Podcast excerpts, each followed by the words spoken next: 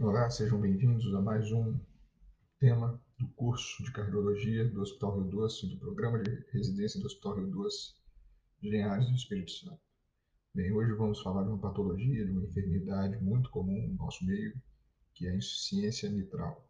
Né? No Brasil, é a etiologia mais comum, continua a ser ainda, infelizmente, a doença reumática, seguida do prolapso da válvula mitral. Bem, anatomicamente, eh, a válvula mitral é um complexo tridimensional que tem uma interação perfeita entre as válvulas, que são as válvulas anterior e posterior, são duas, o anel né, que circunda essas válvulas, o aparelho subvalvar, que aí é um aparelho complexo conecta ao ventrículo esquerdo e é composto de cordas tendíneas e músculos papilares. Então, ela é uma estrutura valvular que tem um anel que circunda todas essa, essas válvulas e ela conecta tudo isso ao músculo cardíaco. Isso lhe dá, lhe confere uma situação, eh, algumas características muito importantes. Do ponto de vista anatômico ainda, ela pode ser dividida em oito segmentos a depender das válvulas por qual nós analisamos. A1, A2 e A3 são as incisuras da válvula anterior. P1, P2 e P3, a incisura das válvulas posteriores. Lembrando que A3 ela toca em P3, né? e assim por diante. E também devemos considerar a comissura, né? Ou seja, o encontro, a comissura anterior e a comissura posterior. Então, o aparato valvar ele se toca, dando nomes, e ao final, a junção, nos cantos, vamos dizer assim, ele também recebe nome, sendo oito né, segmentos divididos. Bem, uma outra situação muito importante que deve já ser iniciada agora é a nomenclatura de insuficiência mitral primária e secundária. É muito importante que todo mundo, qualquer médico, tenha em sua cabeça que a insuficiência mitral ela não é só insuficiência mitral, ou seja, ela é subdividida em primária e secundária. Né? Primária é aquela que temos algum defeito, algum problema, alguma enfermidade, vamos dizer assim, própria do aparelho valvular, das válvulas. E a secundária é aquela no qual algum problema sistêmico ou um problema cardíaco específico está causando a insuficiência mitral, no qual, se agirmos nessa, nessa causa secundária, pode ser que eventualmente corrigimos ou diminuímos a válvula, a insuficiência da válvula mitral. Mas a primária não. A primária é um defeito na válvula. O problema está contido na válvula. Bem, a insuficiência mitral primária nós temos como etiologia, como já dito anteriormente, a doença reumática. Ela causa uma deformidade, um encurtamento, uma rigidez dos folhetos, uma fusão e um encurtamento do aparelho subvalvar. Podemos ter também uma doença valvar mixomatosa, a calcificação do anel mitral, alterações degenerativas dos folhetos e lesões congênitas, como o cleft anterior ou fenestrações dos seus folhetos. A rotura de corda tendínea idiopática pode estar presente e as endocardites infecciosas. Essas podem perfurar os folhetos, podem causar ruptura das cordas tendíneas, retração dos folhetos e uma série de outros problemas e são considerados como insuficiência mitral primária. Já a insuficiência mitral de etiologia eh, secundária, nós temos como principal eh, protótipo a doença arterial coronariana. Né? Pode ter insuficiência mitral em 30% dos casos, em diferentes graus. Pode ser devido à ruptura do músculo papilar, pode ser devido a um infarto transmural, uma disfunção global ou regional, algum dano isquêmico dos músculos papilares, principalmente do músculo póstero medial, e ou a dilatação do anel mitral e disfunção ventricular. Ou seja, qualquer problema que cause é, uma, uma, uma acinesia, uma discinesia, uma dilatação do ventrículo causa insuficiência mitral de maneira secundária. A patologia base é a coronariopatia, que causou uma insuficiência cardíaca de etiologia isquêmica e puxou, vamos dizer assim, de uma maneira muito simples, simplista, ele puxou a arquitetura da válvula mitral. Bem, outras situações muito comuns são a miocardiopatia hipertrófica, a miocardiopatia dilatada, a endomiocardiofibrose, doenças sistêmicas como a doença do, do tecido conectivo, síndrome de Marfan, lúpus, artrite reumatoide, síndrome hipereosinofílica, amiloidose, esclerodermia, radioterapia, agentes farmacológicos como a firtermina e traumas cirúrgicos. Né? Um exemplo, pós algum tipo de cirurgia e também pós a valvotomia mitral por balão né? percutânea. Também pode acontecer. Do ponto de vista fisiopatológico, né? trata-se de uma sobrecarga de volume do ventrículo esquerdo mais que 50% do volume regurgitante pode ser ejetado dentro do ato esquerdo durante a fase de contração isovolumétrica. Ela é dividida em duas fases, a fase compensada e a fase descompensada. Né? Na fase compensada, nós temos uma dilatação progressiva do ato esquerdo, uma elevação da pressão intracavitária e fibrose de parede atrial, um posterior consequência fibrilação atrial. O ventrículo esquerdo apresenta hipertrofia excêntrica por adição de novos sarcômeros e a velocidade do encurtamento da fibra miocárdica e a contração estão aumentados e a pós-carga diminuída. O que significa isso em parâmetros eh, de débito cardíaco? O débito cardíaco começa a diminuir, porque antes ele só ejetava do ventrículo esquerdo para a aorta, agora ele ejeta do ventrículo esquerdo para o átrio também. Então, nós temos dois, duas cavidades é, em que vai fugir a contração do ventrículo esquerdo, de uma maneira muito simples. Né? Então, ele vai tentar compensar essa nova situação com esses mecanismos adaptativos. Então, estão aumentando a pré-carga, porque o volume diastólico final está aumentado, e o volume de ejeção, né, o fluxo anterógrado e a fração de ejeção. Então, neste momento, ele está se compensando. Né? Bem, a fase descompensada é quando a pressão no ato esquerdo aumenta muito e aumenta de maneira retrógrada, resultando na elevação da pressão capilar e da artéria pulmonar. Né? O VS dilata inicialmente às custas do volume diastólico final e posteriormente do volume sistólico final, levando à queda da fração de ejeção. Bem, Sobre a história natural da doença, nós temos que definir a cronologia, pois ela pode ser aguda ou crônica. Né? De uma maneira geral, a aguda é aquela que, por exemplo, o paciente infartou a coronária direita e de repente nós tivemos uma insuficiência mitral aguda. Né?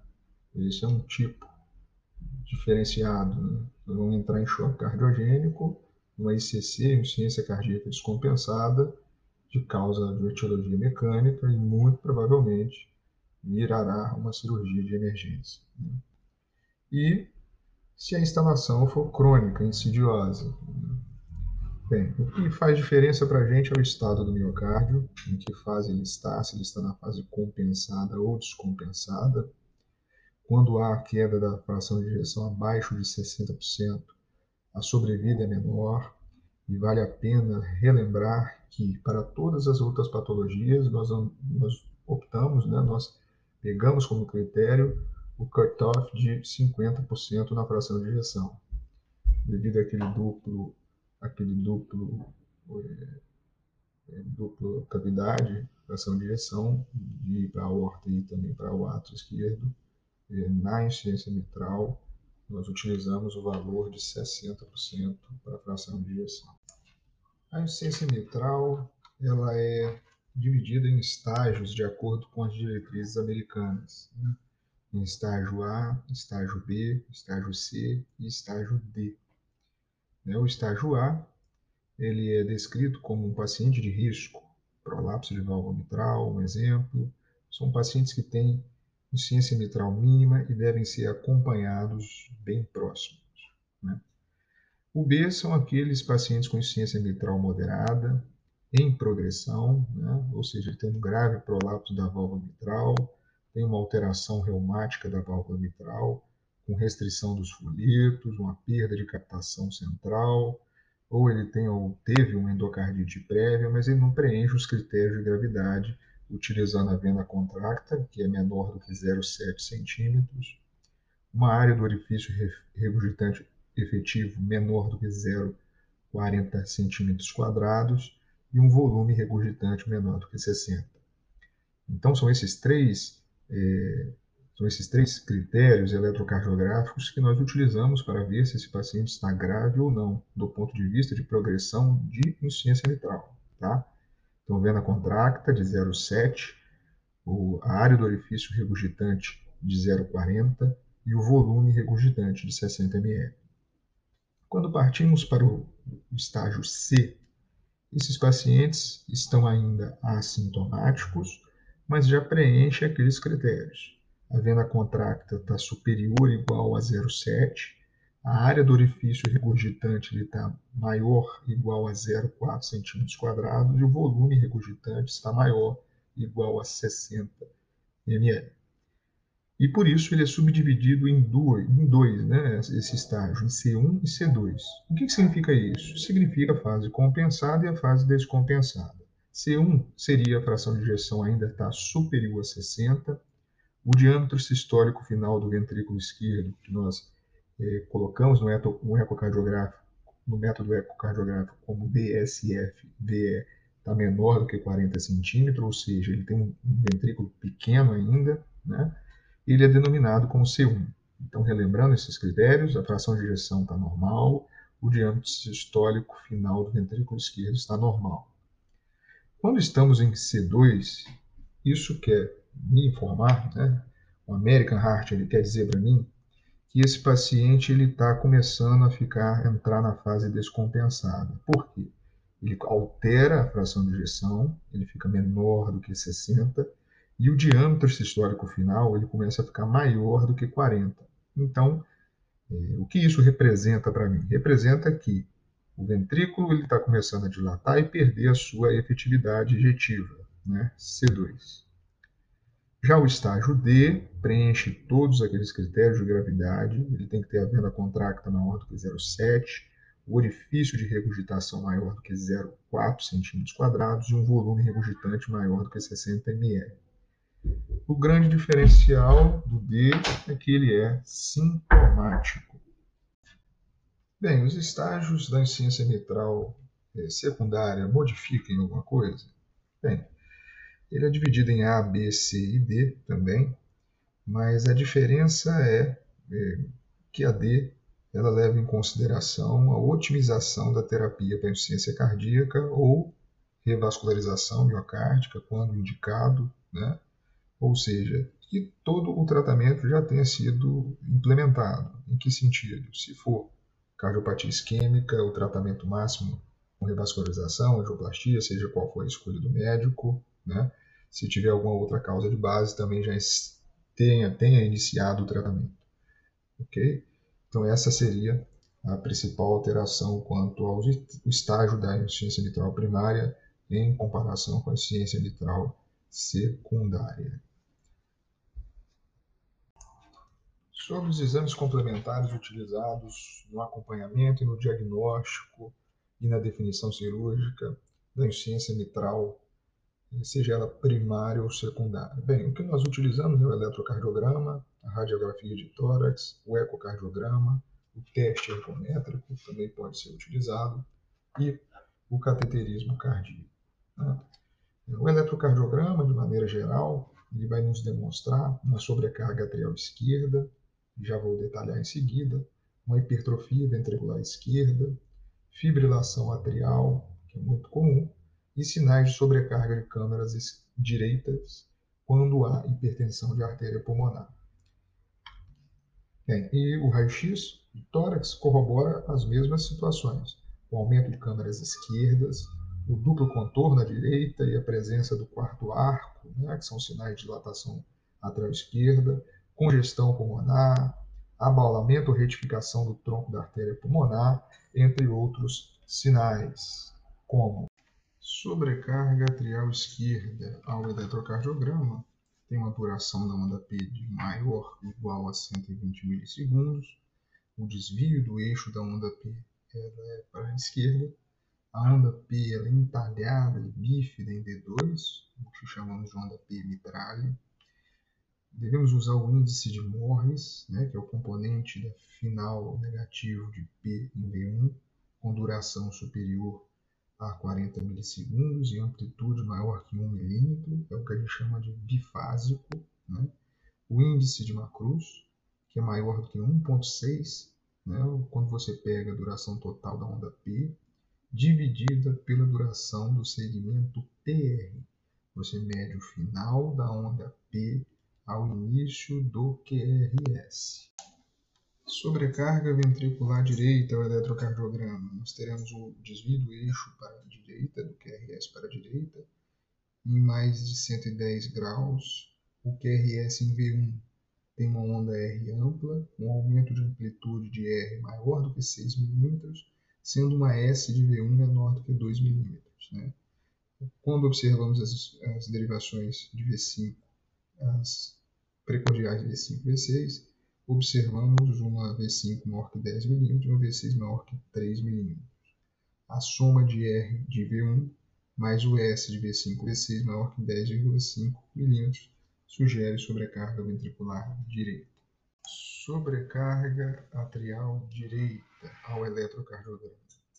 Bem, a onda P ela fica pontiaguda com amplitude maior do que 2,5 mm em D2, D3 e AVF, com duração normal. Ela aumenta a amplitude e duração normal. A amplitude da onda P maior ou igual a 1,5 mm em V1, V2 e V4R. Tem desvio do eixo para a direita, maior do que 60, 90 graus, e a amplitude de onda P em D3 é maior do que em D1. Tem um sinal também de penalose e tranquese, que é um sinal indireto de aumento importante da amplitude do QRS em V2 em relação a V1. Também podemos usar o índice de Macruz menor do que 1, a duração da onda P dividida pela duração do segmento PR, medido no final da onda P ao início do QRS. Existe também o sinal de Sode-Pagares, é a presença de um complexo QR maiúsculo, Q maiúsculo R minúsculo e um Q minúsculo R maiúsculo, ou um Q minúsculo R maiúsculo R, S maiúsculo em B1. Basicamente, o que mais nos direciona é a onda P pontiaguda com amplitude maior que 2,5 mm em D2, D3 e VF, e uma onda P de amplitude maior ou igual a 1,5 mm em V1 e V2. Quando temos a sobrecarga biatrial, há o aumento combinado da amplitude, né, maior do que 2,5 mm, e da duração, maior do que 120 milissegundos na onda P em V2.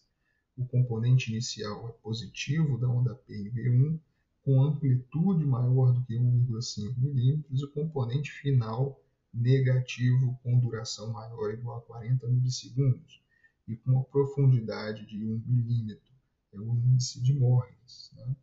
É uma combinação dos critérios anteriores, né? ou seja, os critérios de sobrecarga atrial com sobrecarga uh, atrial direita e esquerda. Sobrecarga ventricular esquerda no eletrocardiograma, nós utilizamos critérios de Sokolov, S de V1 mais R de V5 ou V6 maior ou igual a 35 mm, ou R de AVL maior do que 11 mm. Bem, ao raio-x, o método mais utilizado para ver o tamanho da sombra cardíaca, em decorrência da sua facilidade prática, é o índice cardiotorácico ICT, calculado na incidência frontal. Considera-se normais valores entre 40% e 50% e chamam-se de cardiomegalia ICT superiores, índice cardiotorácico superiores a 50%. Como é feito isso? Pegamos o maior diâmetro cardíaco horizontal e dividimos né, sobre o diâmetro cardíaco, sobre o diâmetro torácico horizontal. Multiplicamos por 100. Um outro sinal no raio-x de tórax é o aumento do átrio esquerdo, com sinais clássicos, né? O aparecimento do arco, do quarto arco à esquerda, a elevação do broncofonte esquerdo, o famoso sinal da bailarina, e o alargamento do ângulo da carina. Também temos o sinal do duplo contorno da silhueta cardíaca à direita e o abaulamento focal posterior na incidência de perfil. Bem, já o aumento do ventrículo esquerdo raio-x, na projeção frontal, nós observamos o aumento do ventrículo leva a rotação anti-horária, com verticalização do contorno esquerdo, fazendo com que a ponta mergulhe no diafragma e diferencie e direcione, desculpa, para o seio costofrênico esquerdo. E no perfil, nota-se um abalamento posterior abaixo do nível do anel mitral. O ventrículo direito visto ao raio-x na posição, na projeção PA, né, em geral ele eleva a ponta cardíaca acima da linha do diafragma, adquirindo um aspecto em bota. No perfil, nota-se um preenchimento do espaço aéreo retroesternal. No aumento do VD, é também comum a conformação de um triângulo da imagem cardíaca resultante da rotação horária, que se traduz pela retificação do contorno cardíaco esquerdo, a redução do arco aórtico e procedência do arco médio. Né? Dilatação do tronco da artéria pulmonar é um achado indireto de aumento do VD. Bem, o aumento do átrio direito visto ao raio-x, a incidência de PA, o aumento do átrio direito ele acentua a curvatura da câmara direita. Né? Em adultos, o aumento do átrio direito se acompanha de um aumento do ventrículo direito, o que dificulta a definição do que é átrio do que é ventrículo. Bem, exame fundamental, primordial, é o ecocardiograma. Ele faz o diagnóstico né, da valvopatia, ele nos dá alguns parâmetros que devem ser observados, tanto para indicar o tratamento cirúrgico, quanto para outras situações, indicar é, outros tratamentos. Né? Ele nos dá a fração de injeção, o diâmetro sistólico final do ventrículo esquerdo, o diâmetro diastólico final do ventrículo esquerdo, o diâmetro do átrio esquerdo e a pressão na artéria pulmonar. Bem, o eco nos permite determinar a etiologia da insuficiência mitral, o grau da regurgitação e a repercussão hemodinâmica. Né? Ele avalia o diâmetro dos átrios dos ventrículos esquerdos, a função ventricular esquerda e direita, o grau de hipertensão pulmonar e lesões valvares associadas. Repetindo, o que você, repetindo pela segunda vez, né? o que você deve ter e notar de informação. Claro, ver a vena contracta, ver o orifício regurgitante, né? ver o volume regurgitante, tudo isso para definir se a estenose, se a insuficiência mitral ele é grave mas também é necessário uma atenção à fração de injeção, ao diâmetro histórico final, diâmetro diastólico final e o diâmetro do átrio, assim como a pressão na artéria pulmonar. Isso vai nos indicar a cirurgia ou não. Né? Bem, o teste ergométrico ele é indicado nos pacientes assintomáticos, aqueles que estão no estágio B e C1, para avaliação real da capacidade funcional. Né? Também é indicado quando há divergência entre sintomas e grau de insuficiência mitral, ou seja, o paciente é muito sintomático com IM discreta e função de VE normal, além de servir para orientação da atividade física. O teste ergométrico, assim como a estenose mitral, ele entra como é, aquelas situações em que você tem um paciente muito sintomático com a insuficiência mitral discreta, ou então na, ou moderada, ou naquele que tem pouco sintoma e insuficiência mitral muito grave. Vamos supor que eu tenho uma paciente que não sente nada, ela fala que está normal, só que às vezes ela está se adaptando à situação e não sente, né? Então ela ela está no estágio C1, ela tem uma insuficiência mitral grave, mas não tem dilatação, não tem disfunção e também não tem sintoma. Eu coloco ela no teste ergométrico, pode ser que a gente aloque ela para a classe D, né, para o estágio D. A mesma coisa, eu tenho uma paciente que é extremamente sintomática, mas ela está no estágio B. Então, o teste ergométrico ele tem uma função é, importante nesse cenário. Outro exame que nós devemos sempre pedir, antes, como pré-op principalmente, é o cateterismo cardíaco. O cateterismo ele avalia a gravidade da doença e a sua repercussão. Ele é indicado para afastar a doença arterial coronariana, né, quando indicado é, a intervenção em pacientes acima de 40 anos. E também ele é o tirateio, né, quando há discordância entre os dados clínicos e o exame, não invasivo, a gente pede o CAT para medir as pressões, tá certo? É, mas, sem dúvida nenhuma, a maior indicação do cateterismo se dá quando é, nós, vamos, nós vamos optar por fazer a cirurgia, seja ela plastia mitral ou uma troca valvular mitral, e nós devemos é, diagnosticar doença coronariana obstrutiva. Com qual intuito? Com o intuito de revascularizar, né? é, cirurgicamente, aproveitar o ato cirúrgico, ou seja, abrir o peito. Nós vamos abrir o peito, já aproveita, em, se necessário, para fazer as pontes, a mamária, etc. Vamos iniciar então um tratamento clínico né, e tratamento também cirúrgico da insuficiência mitral, seja ela primária ou secundária, ou é, aguda ou crônica. Isso que faz toda a diferença. Bem, paciente que tenha uma insuficiência mitral aguda, vamos dizer por um infarto que ela teve e teve uma ruptura parcial total do músculo papilar, ou secundária uma endocardite, por exemplo, a endocardite rasgou aquele folheto, o aparato valvular. Esse paciente nós devemos tratá-lo como uma insuficiência cardíaca aguda, nova, né? E com isso, o objetivo são três. Primeiro, é otimizar a volemia, Segundo, melhorar a pré-carga e a pós-carga. E terceiro, melhorar a contratilidade do tropismo. Basicamente é isso que nós fazemos numa insuficiência cardíaca. Né? Podemos abrir mão de alguns suportes, né? como por, ponte para cirurgia. A maioria das vezes esses pacientes serão cirúrgicos. Né?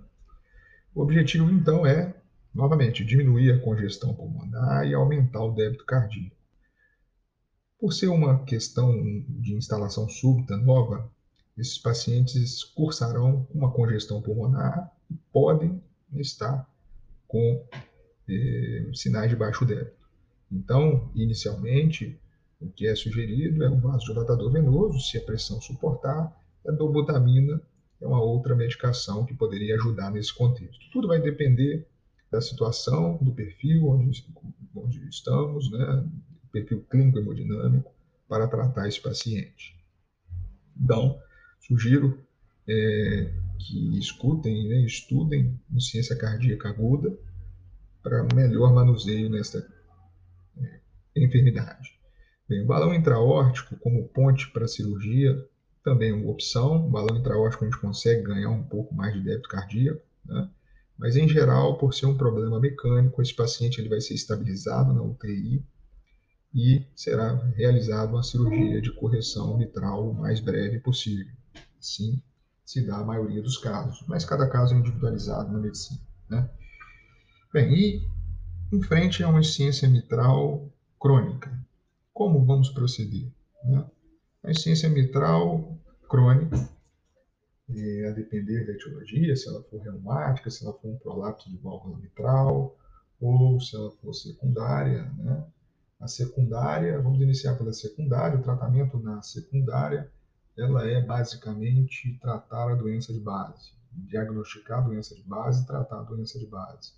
E, se estiver insuficiência cardíaca, otimizar todo o tratamento de insuficiência cardíaca, né? com beta-bloqueador, com IECA, com Entresto, com dapaglifosina, com empaglifosina, todo o arsenal terapêutico disponível hoje para insuficiência cardíaca, né, no afã de melhorar essa regurgitação mitral. Se for necessária a indicação de terapia de ressincronização cardíaca, tudo isso deve entrar para, em última instância, né, se esse paciente, depois de revascularizado, você fez todo o tratamento para ele, eh, direcionado às outras patologias, e mesmo assim sobrar uma regurgitação mitral que o deixe, comprove que isso é sintomático, aí sim nós vamos pensar em mobilizar, mexer na válvula mitral. Né? O clássico mesmo é a gente se ater à insuficiência mitral, porque nessa questão de secundário, tratamento cirúrgico, ele é muito, muito, muito, muito raro. Né? Apesar dos implantes agora dos clips mitrais, né?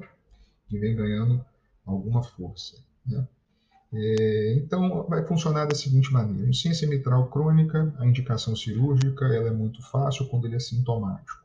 Quando eu tenho insuficiência mitral primária, né, com vena contracta, com área de regurgitação, é, orifício de regurgitação e também com, com o volume regurgitativo, indicando que eu tenho insuficiência mitral é, grave e esse paciente ele é sintomático classicamente. Pronto, não tem discussão, ele, é, ele tem indicação cirúrgica, tá certo?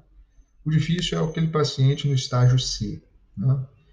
O paciente ele é assintomático, temos a maior dificuldade de indicação da correção cirúrgica neste grupo de pacientes e, portanto, a análise dos sintomas, dos diâmetros e da função cardíaca deve ser feita é, de maneira periódica, para a gente não perder nenhum tempo, né, nem medicar de maneira errônea.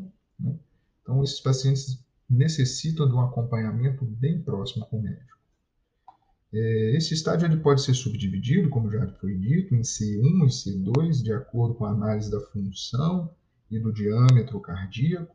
Né? No estágio C2, onde apesar de assintomático já há repercussão cardiológica, ele já está descompensando, o tratamento é cirúrgico com indicação classe 1. Né? Por outro lado, no estágio C1, ele é, ele é controverso, há controvérsias. Né? você vai indicar se a anatomia for favorável à plastia mitral. A cirurgia precoce ela pode ser indicada né, no nível 2A, mas se for plastia, eu tenho um paciente no estágio C1, né, eu tenho uma insuficiência mitral grave, assintomático, sem repercussão na fração de ejeção, sem repercussão no diâmetro sistólico do ventrículo. Então, esse paciente, se eu olhar para ele e ver que anatomicamente ele é passível, é fácil de plastiar, fazer uma plastia mitral, esse paciente tem uma indicação consideravelmente, né, uma, bem considerada. Se eu falar não, não é plastia, mas para troca, seria melhor esperar ele chegar em C2, talvez. Né? Bem, frente a isso, as indicações, né, nós temos que lembrar da profilaxia para endocardite infecciosa sempre. A princípio, por se tratar de uma válvula nativa, ela não está indicada, ela é classe 3 nos guidelines americanos. Porém, vale né, é, ressaltar que em nosso meio há algumas controvérsias. Portanto, a profilaxia deve ser individualizada. Mas estimular consulta semestral ao dentista, ter bons hábitos para manter a saúde bucal, Fazer a profilaxia para a febre reumática quando a etiologia é febre reumática, ela deve ser prescrita né, até os 40 anos ou pelo resto da vida, se houver fatores de risco para faringe de repetição. Né, e lembrando que trocou, é melhor manter a profilaxia para o resto da vida. Em pacientes assintomáticos com insuficiência mitral grave e função ventricular normal, não está indicado tratamento medicamentoso. Tá? Isso é muito importante. Insuficiência mitral grave primária, assintomático, não medique, porque você vai prolongar o tempo dessa cirurgia. Ou seja, se você indicaria essa cirurgia em seis meses, um ano, às vezes a medicação ela coloca o paciente numa situação de conforto, né? É, hemodinâmico, conforto hemodinâmico, você vai indicar essa cirurgia um pouco mais tarde. Né? Com mais idade, e talvez com mais comorbidade. Então, não medique. Você só vai medicar se a insuficiência mitral é secundária, como foi dito anteriormente. E aí vai tratar a doença de base, vai encher ele com a terapêutica disponível para miocardiopatia dilatada, isquêmica e etc. Pensar em revascularizar, você vai fazer todas as outras coisas. Então é bom que isso fique muito bem estabelecido na mente né, do que, que é a insuficiência primária e o que, que é a insuficiência mitral secundária. Ah, estou em dúvida se a minha insuficiência mitral ela é primária ou ela é secundária. Procure um bom ecocardiografista e o eco transesofágico ele ajuda nessa distinção. Se o problema é no aparato, na válvula, ou se o problema é relacionado à secundária. Né? Não fique em dúvida e não indique errado. Bem, como já falamos anteriormente, eh, os pacientes sintomáticos, aqueles que se enquadram no estágio D, é mais fácil. Né? O melhor tratamento para a insuficiência mitral grave com sintomas né, de insuficiência cardíaca é a correção da valvopatia. Mesmo que não tenha havido dilatação, mesmo que não tenha quebra da fração de ejeção. Tem sintoma, tem que tratar, tem que corrigir a válvula. Estes pacientes que você já definiu que ele é cirúrgico, este sim você vai poder medicar enquanto aguarda o tratamento cirúrgico. Fazer diurético, fazer IECA, fazer beta-bloqueador, né? tudo isso. Bem, fibrilação arterial é comum nesses pacientes, o tratamento é igual, com insuficiência mitral, mas o tratamento é igual. Né? E uma vez que o paciente se torna sintomático, em algum momento da vida ele teve sintomas e nós correlacionamos a válvula, ele tem indicação cirúrgica, mesmo que volte a ficar assintomático. Isso é muito importante. Né? É, de maneira geral, é assim que nos portamos. ok? Bem, vamos reforçar alguns conceitos do tratamento cirúrgico da insuficiência mitral. Né? E, vale a pena lembrar o caráter de, de aquele paciente que você pega com a fração de injeção muito baleado, menor do que 30%. Isso aumenta muito a mortalidade. Né? Então, o tratamento cirúrgico da primária se reserva a pacientes que tenham critérios de insuficiência mitral grave, sintomáticos, com fração de injeção superior a 30%. Esses pacientes são classe 1, nível de evidência B, pela American Heart. O paciente que tem insuficiência mitral grave, assintomáticos, com fração de injeção entre 30 e 60, ou um diâmetro sistólico final maior que 40, ou seja, perfazendo estágio C2. Esse também é um paciente classe 1. Né?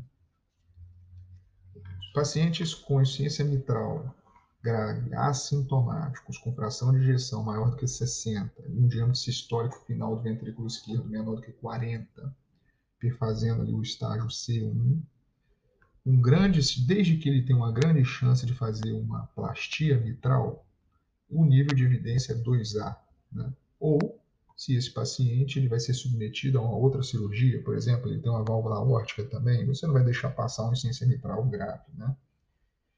E o paciente com insuficiência mitral é, grave, sintomático, estágio D, porém com alto risco cirúrgico ou risco proibitivo de, de ato cirúrgico esses pacientes devem ser encaminhados para o tratamento com transcatéter, aqueles clips, os mitra clips. Né? Vamos falar um pouco sobre as três possibilidades de tratamento intervencionista, tratamento cirúrgico. Né? Eu posso fazer uma plastia ou uma reconstrução cirúrgica valvar da válvula mitral. Eu posso trocar a válvula ou ainda posso fazer um tratamento percutâneo. Né? Então vamos falar um pouco sobre a plastia ou a reconstrução da cirurgia valvar. Atualmente, a vasta maioria dos pacientes da doença, com doença degenerativa ou outras doenças da válvula mitral cursam com regurgitação e se beneficiam das técnicas de reconstrução valvar.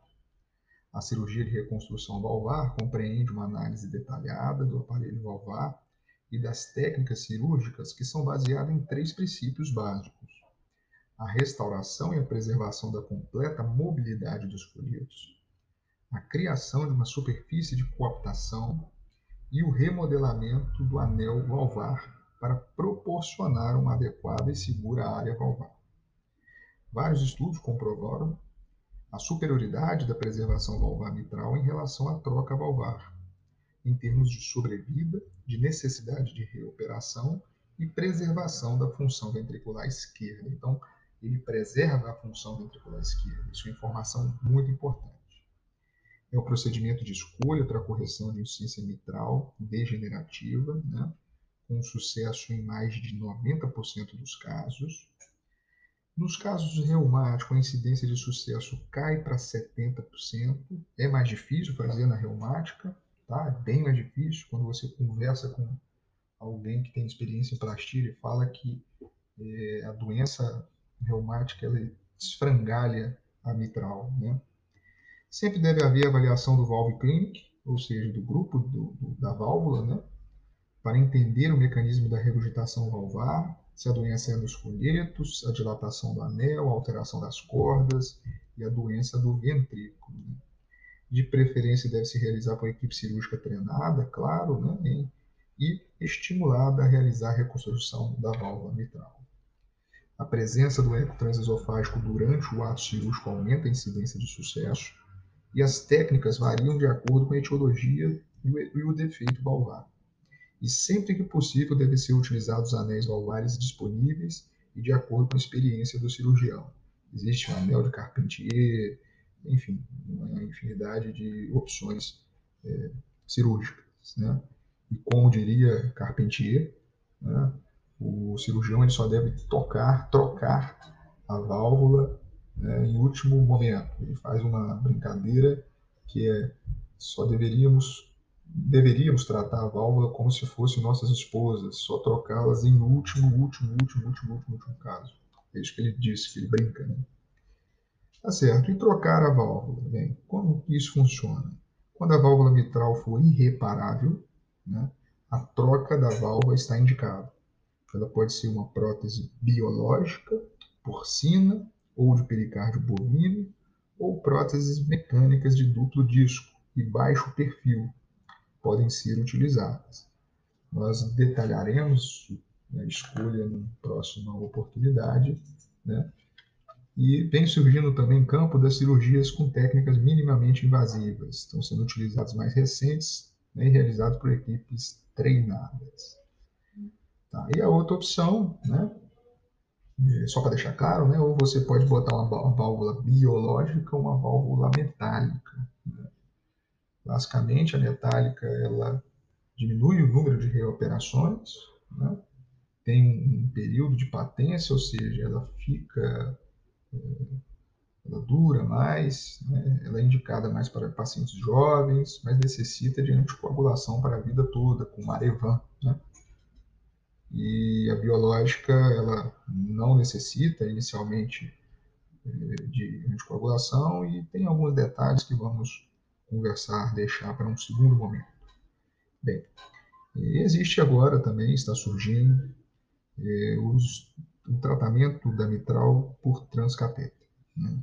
Esses pacientes hoje, eles estão eh, está destinado aos pacientes de alto risco cirúrgico. Né? A regurgitação mitral ela pode ser corrigida com clips, que eles são é, baseados na cirurgia de Alfieri, né? ou seja, o Alfieri pegava os folhetos mitrais, dava duas suturas ali, e a cirurgia percutânea, no caso, essa por via transcateta, ela utiliza essa técnica, ela bota um clipe que perfaz ali, que segura a pontinha das, das, das válvulas, né? E ela é feita através de um catéter e comparado pelo estudo Everest 1 e 2, ela tem né, um bom desfecho comparado com a cirurgia, né? obtendo aí um P de não inferioridade de 0,0012 e vem empolgando muita gente no cenário da hemodinâmica. O ecodoppler ele é fundamental no entendimento da regurgitação valvar para avaliar o aparelho valvar, subvalvar, a presença de tétano e etc. E hoje ele está indicado em pacientes com insuficiência mitral grave, primária, sintomáticos, né, estágio D, com alto risco cirúrgico ou risco proibitivo, desde que a anatomia seja favorável. Né? Podem utilizar o MitraClip. Tiveram alguns estudos recentes neste momento é, mas não vou entrar nesses detalhes. Deixo para um, um, próximo podcast falando só sobre atualização. A minha ideia é a gente dar norte, né? primeiro sobre insuficiência mitral, de como manusear, e depois faremos atualizações constantes de como o que saiu de novo, alguns estudos eh, sobre MitraClip, que vem ganhando espaço na insuficiência mitral secundária, etc. Então, de uma maneira geral, só para a gente fixar o conhecimento, o paciente ele será dividido em primária e secundária, né? aguda ou, ou crônica, né? E aguda, vamos jogar no, no protocolo de insuficiência cardíaca e tratar correção cirúrgica o mais breve possível. A crônica tem alguns detalhes, nós vamos classificar ela é, em primária e secundária. A primária, o problema é na válvula, lembrar de que febre reumática ainda é muito importante. O prolapso da válvula mitral entra em segundo colocado. Nos Estados Unidos, nos países desenvolvidos, isso muda, né? O PVM é primeiro. E como que nós vamos é, trabalhar nesse sentido, né? Então, o que você vai observar é, primeiro, se tem sintoma. Estágio D, ele é igual à cirurgia. Tá? Ciência mitral grave, com sintoma, igual à cirurgia, olhando, claro, os aspectos individualizados. Depois você vai olhar a fração de ejeção dele e o diâmetro histórico do ventrículo esquerdo. Tá? Isso vai categorizar o paciente no estágio C. Se ele tem a fase compensada, ou seja, o diâmetro histórico do ventrículo esquerdo é menor que 40 e a fração de ejeção é maior que 60 e ele é assintomático, ele é C1. Se você tiver a certeza de que a plastia é cabível, vale a pena fazer.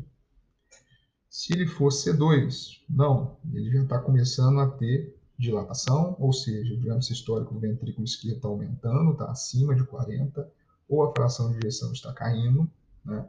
Esse paciente tem indicação cirúrgica mesmo assintomático. Né? A mesma coisa, outras informações importantes. Se ele tem hipertensão na artéria pulmonar, ou se ele tem um aumento muito exorbitante do diâmetro do ato esquerdo, também deve ser considerado. Né? Lembrar do tratamento da, isso no caso da insuficiência mitral primária, Lembrar no tratamento da secundária que a correção cirúrgica ela é controversa, não tem indicação classe 1, tá? E a correção da válvula só está indicada se eh, na verdade, a europeia ela diz isso, né, de que você pode corrigir se você for fazer uma revascularização miocárdica, fazer pontes né, de sapena, fazer ponte de mamária, e tiver uma insuficiência mitral muito grave, talvez fazer uma correção ali traria benefício. Né? Em outras situações, só está indicada se o paciente, mesmo com todo o aporte, todo o tratamento que você forneceu, esse paciente ainda continua sintomático e você tem certeza que ele é da válvula, que é da insuficiência mitral secundária.